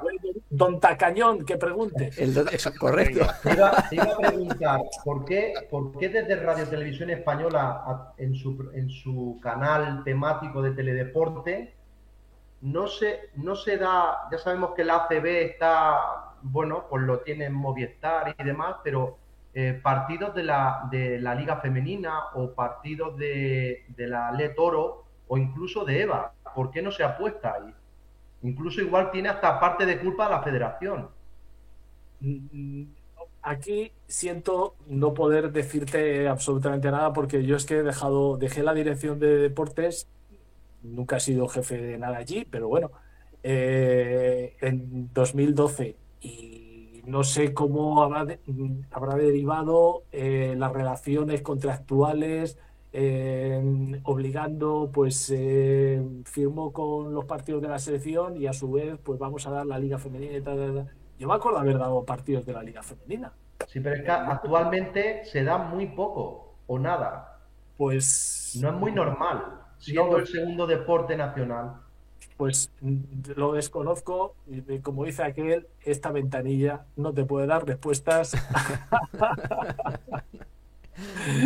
porque no tengo la respuesta y no quiero decir algo que desconozco. Me parece mucho más legal decir, vaya usted a otra ventanilla a preguntar a ver si encuentra la respuesta. Porque Muy bien. Pues eh, no sé si Carlos Jesús tenéis alguna cosa más para Esteban, si no lo dejaríamos aquí. Simplemente darle las gracias, Esteban, por tu amabilidad, por, por, por, bueno, por compartir este momento con nosotros y agradecerte por todo lo que nos has dado a todos los amantes del baloncesto, por introducirnos en un mundo que es la NBA cuando éramos unos canijos que solo habíamos visto cuatro fotos. Y gracias, de verdad. Muchísimas gracias. Que vuelvo a decir lo mismo, que, que yo no tengo que agradecer nada. Yo en todo caso agradecer pues que han pasado tantísimos años, eh, a mí se me ha caído el pelo y que lo que lo único que puedo es agradecer el cariño que sigo que sigo viendo y que me demuestra la gente que de una forma anónima o no tanto pues me hace llegar su cariño después de tantísimos años. Sí, sí, pero no solo, del- no solo del pasado y de ahora, que al final el pasado pasado está y muchas gracias, pero por cómo eres y cómo nos has tratado y cómo te has mojado con nosotros en hablar. Es que no es cuestión de tratar ni es que aquí vengo pues eso como una persona que estuvo relacionada y tal y con todo el cariño del mundo pues me llamáis y yo pues eh, ya está, os acompaño un rato y encantado. Sí, sí, Muchísimas gracias.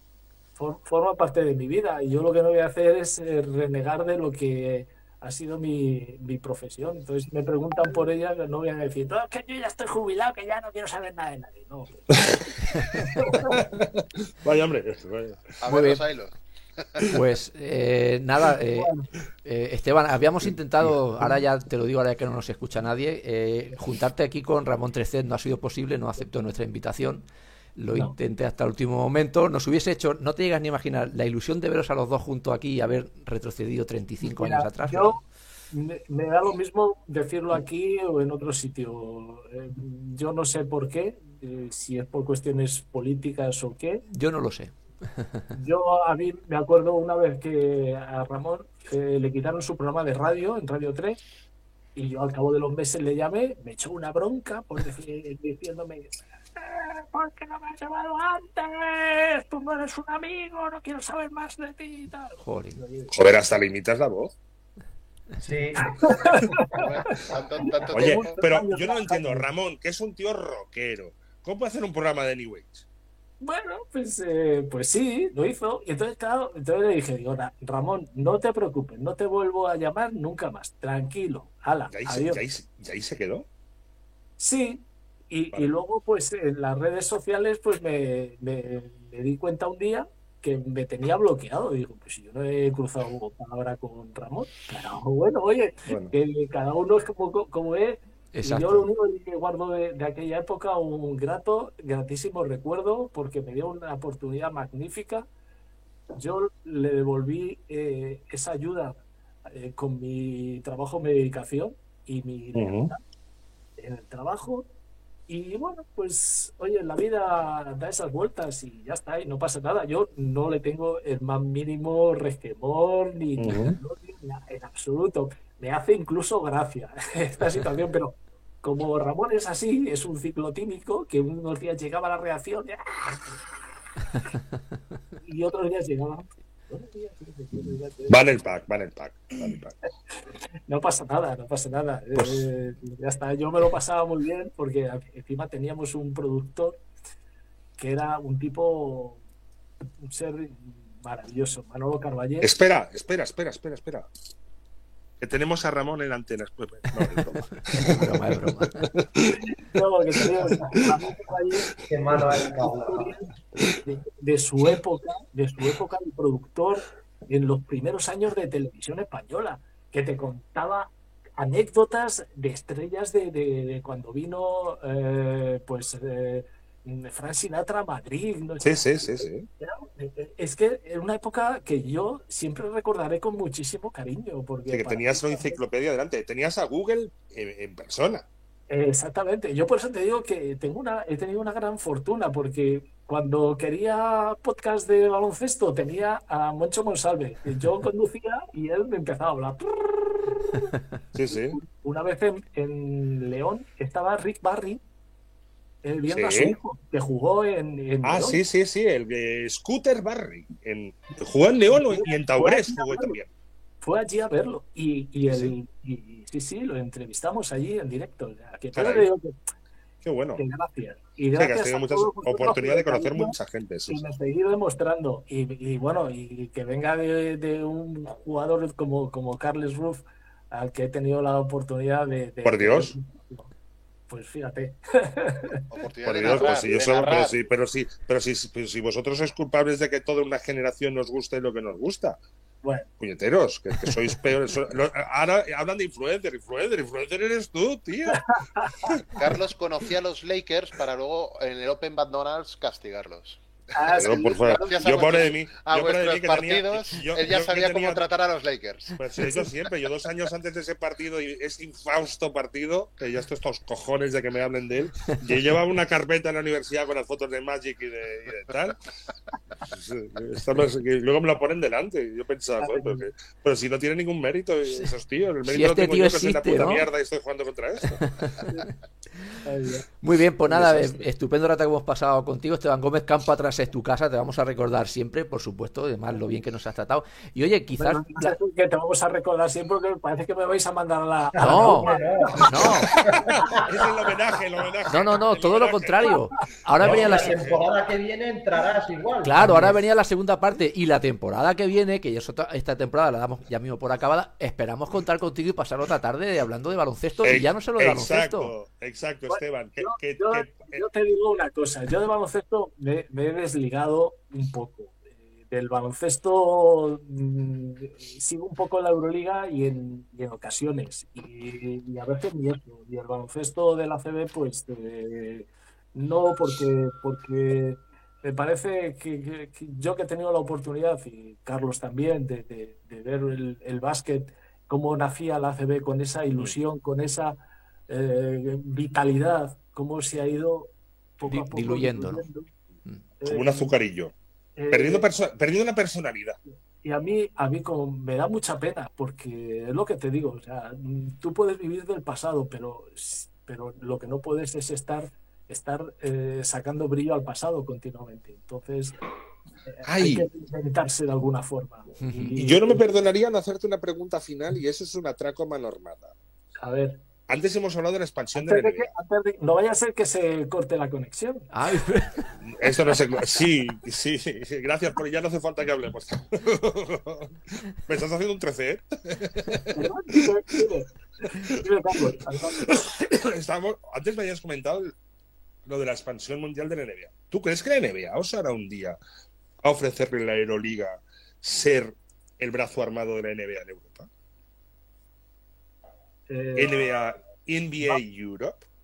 Vamos a ver, eh, yo te diría La- hace un año que no, que no lo veo, pero Es muy Florentino Pérez lo que estoy hablando, ¿eh? ahora sí, ahora mismo, ahora mismo lo que sí hay que tener en cuenta es, es un aspecto importante y es que el baloncesto ruso, que ha sido el principal soporte o uno de los soportes de la Euroliga, Coño, Gazprom, lo va a tener muy complicado volver, porque Sí. la situación actual es una situación, pues, eh, anómala, por decirlo de alguna manera. Sí. Entonces, vamos a afrontar una nueva Euroliga sin equipos rusos. Eh, Y, sin su, di- y sin su dinero, está claro. sí. sin su dinero. Eh, los turcos, pues eh, por ahora están, pero la situación política turca con sus devaneos. Turquía se va con Rusia. Eso, Yo ahora mismo, yo ahora mismo eh, si, si tuviésemos un baloncesto europeo en Inglaterra, te diría, ¿y por qué no? Pero así solo. y Con el baloncesto holandés y belga, tú no lo ves, ¿eh? Yo lo veo en una situación de cierta debilidad eh, en cuanto a estructura. Mm. No sé. eh, lo que sí ¿Pedirá que- rescate, ¿pedirá rescate la NBA? eh, En vez de un, en vez de un logo de, de, de una pelota de la Euroliga, ¿saldrá aquí Jerry West o saldrá Petrovic? Hombre, si eh, Florentino lo hace porque, vamos a ver, hay, hay algo que es evidente. Si tú estás, eh, estás generando con una política de cantera especial, que, que- que es muy diferente a la que puede tener Juventud, ¿no? Con gente más de aquí y tal, aunque tenga sus jugadores extranjeros, pues porque todo está muy globalizado. Pero si tú eres capaz de generar o de, de- de sacar un talento, o por lo menos pulir un talento, que ya venía, que me acuerdo de Pepe. Gatu, que- que con 14 años ya me hablaba de Luka Doncic. Eh, pero ves que este jugador, que puede ser tu jugador franquicia, que se lo lleven, pues esto es, es una Sí, sí. sensación para, para cualquiera que quiere hacer un proyecto, es muy frustrante. Sí, porque sabéis que a la que destaque un poquito se te lo van a llevar. Claro, claro, y pues, porque que no es Doncic, es que lo que decíamos, que es que hoy en día tú vas a Sí. buscar los rosters de la NBA y ¿qué puede haber en NBA? 50 jugadores o más eh, europeos. Mm. Sí, sí, que porque es más fácil poner un partido de NBA y ver un español que poner un partido de ACB. Está Claro, claro, entonces, claro, todo ese talento, todo ese talento se esté perdiendo, pues eh, Europa, yo veo justo que reclame su eh, derecho a tener una cierta eh, presencia. En, Mm. ¿Cómo se puede conseguir? NBA Pues- Europe. Pues sí, bueno, pues si haces una, haces una tal, pero también habría que redefinir todo el sistema de competición. Lo mismo se tendrían que ir a jugar más partidos eh, en Estados Unidos, hacer unas giras de competición largas. Mm. Pero yo creo, eh, yo creo que el, el baloncesto se tendrá que mover, porque Sí. ahora mismo lo único que tiene es un camino, un camino cierto hacia su defunción como organización competitiva en Europa. Y esto sería realmente muy penoso. igual Sí, el modelo. Hay que redefinir todo, la competición local, las competiciones eh, mm, menores, sí, sí, de, de ¿no? ACB, LEP, tal, tal, tal, todos. batiburrillo de ligas, de competiciones. eh, la Semiprofesionales, profesionales. sí, la FIBA se ha desentendido del baloncesto de, de equipos, aunque tiene ahí una competición que dan un título intercontinental que no se cree nadie. Mm. Eh, en la famosa mesa redonda para tratar de arreglar el baloncesto mundial mm, tendría que darse. Igual el modelo a seguir es este de la NFL que con la Liga Europea los Barcelona Dragons y está también el de Colonia, ¿no? Que son jugadores Claro, de América claro. que vienen a Europa, de Europa que van a América. Pero Igual, existe, existe, por ejemplo, la NFL en, en Inglaterra, que es muy poderosa.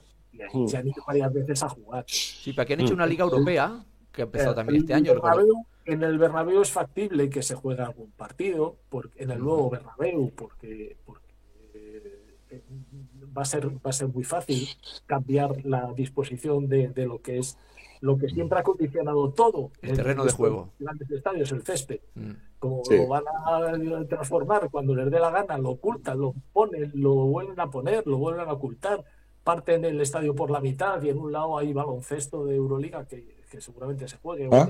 Y en el otro lado van a poner el tenis. Bueno, eh, hay muchos proyectos, pero lo que hay que tener sobre todo es una idea común de desarrollo y de saber dónde quieres ir. Y si hay, y si hay dinero por en medio, la gente va a invertir. O sea, Sí, sí, que al final el, el deporte ya no es de, olvídate de deporte, Claro, es claro, show, es business, Claro, televisión el, y... el problema, el problema, y lo estamos viendo ahora con el golf, es que te viene dinero catarí mm, que Sí, te vi sí. y dice, a ver, Dustin Johnson, eh, vente a jugar con nosotros 125 millones de euros para jugar. Claro. Sí, sí, claro. Sí, sí, Sergio García detrás, ¿no? También se salió de la PGA, me parece. y- Sergio, claro, pues por eso te digo que, que a mí me parece, claro, entonces el temor que existe en Inglaterra con el fútbol es que eh, el dinero de Abramovich eh, a vender porque sí y tal, pero por ahí se te mete eh, Emiratos Árabes y está en el Newcastle. Todos, todas partes, sí, sí, claro. Es que Europa, en cierta forma, todo el deporte europeo está, está Cogido con pinzas. Y, y- y por, por pinzas y más abajo, por la cintura, por ahí está. en unas, sí, arenas movedizas que, que- cuya estructura mm, tratan de poner un pilote, como cuando construyen al lado de la playa, que empiezan a pilotar ahí pa, pa, pa, pa, Un micropilote, sí, sí, sí, para que no se mueva. sí, algo sí. a lo que a, a tenerse y adherirse y construir algo nuevo y como que, que nunca llegas a, a ver Mm. dónde, dónde encuentras algo donde apoyarte realmente. ¿no? Bueno, Sí. No va para mucho, pero como dice aquel, el brainstorming, este que lo pague. Eh, Exacto, sí. no, la diferencia entre las ideas y las ocurrencias. Exacto. Muy bien. Pues eh, no queremos entretenerte más, Esteban. Llevamos ya una hora y media y sabemos que tu tiempo es muy valioso. Oye, eh, reitero mi agradecimiento muchísimo, que estamos muy contentos de haberte tenido aquí. Campo atrás es tu casa y esperamos contar contigo de- de cara a la temporada que viene en alguna ocasión más. No solo, como hemos visto, para hablar de baloncesto, ¿eh? de, de atletismo, de golf. Aquí hablamos de lo que haga falta. ¿Y por qué no hemos hablado de música? Exactamente. No, So- bueno, Somos, somos, somos un programa diferente de baloncesto donde, si te fijas, no hemos hablado ni un minuto de la actualidad. No hablamos de, de las como cuentan. No, yo no sigo la Euroliga, no sigo la CB. Nosotros, Pues si no sabemos, no sabemos de quién juega la final. Entre o sea, comillas, tampoco. Tratamos temas- o sea, Ni nos importa. temas de nuestra época, cosas puntuales, de impactos en el baloncesto y cosas así. Esteban, Sí, así Ese- que- el, target, el target de oyentes a partir de los 45, ¿eh? De 45 en adelante. O sea, los chavales de 18 como que no... no nos y escuchan. jubilados, y jubilados como yo. Pues nada, Esteban, un, no, un tú placer. prejubilado, prejubilado. No, no, no, no. Yo, a partir de julio ya, ya entro en el grupo de jubilados. ¿Y ya te enviará lo del inserso y todo aquello? O Sí, sí, sí. sea, venidor y cosas de estas, ¿o qué? Torremolinos, estas Pues claro, visitas. ya. A ver si vamos a poner un equipo de NBA en Benidorm. En Be- Benidorm Veterans. Pues nada, Esteban, lo dicho, un placer enorme y nos vemos pronto. Que vaya muy bien. Buen verano. Un placer, un Hasta abrazo. pronto, ma- hasta pronto, maestro. Adiós. Adiós. Pues hasta aquí la entrevista de la charla que hemos tenido con, con Esteban. Esta va a ser la primera parte que vamos a subir al podcast.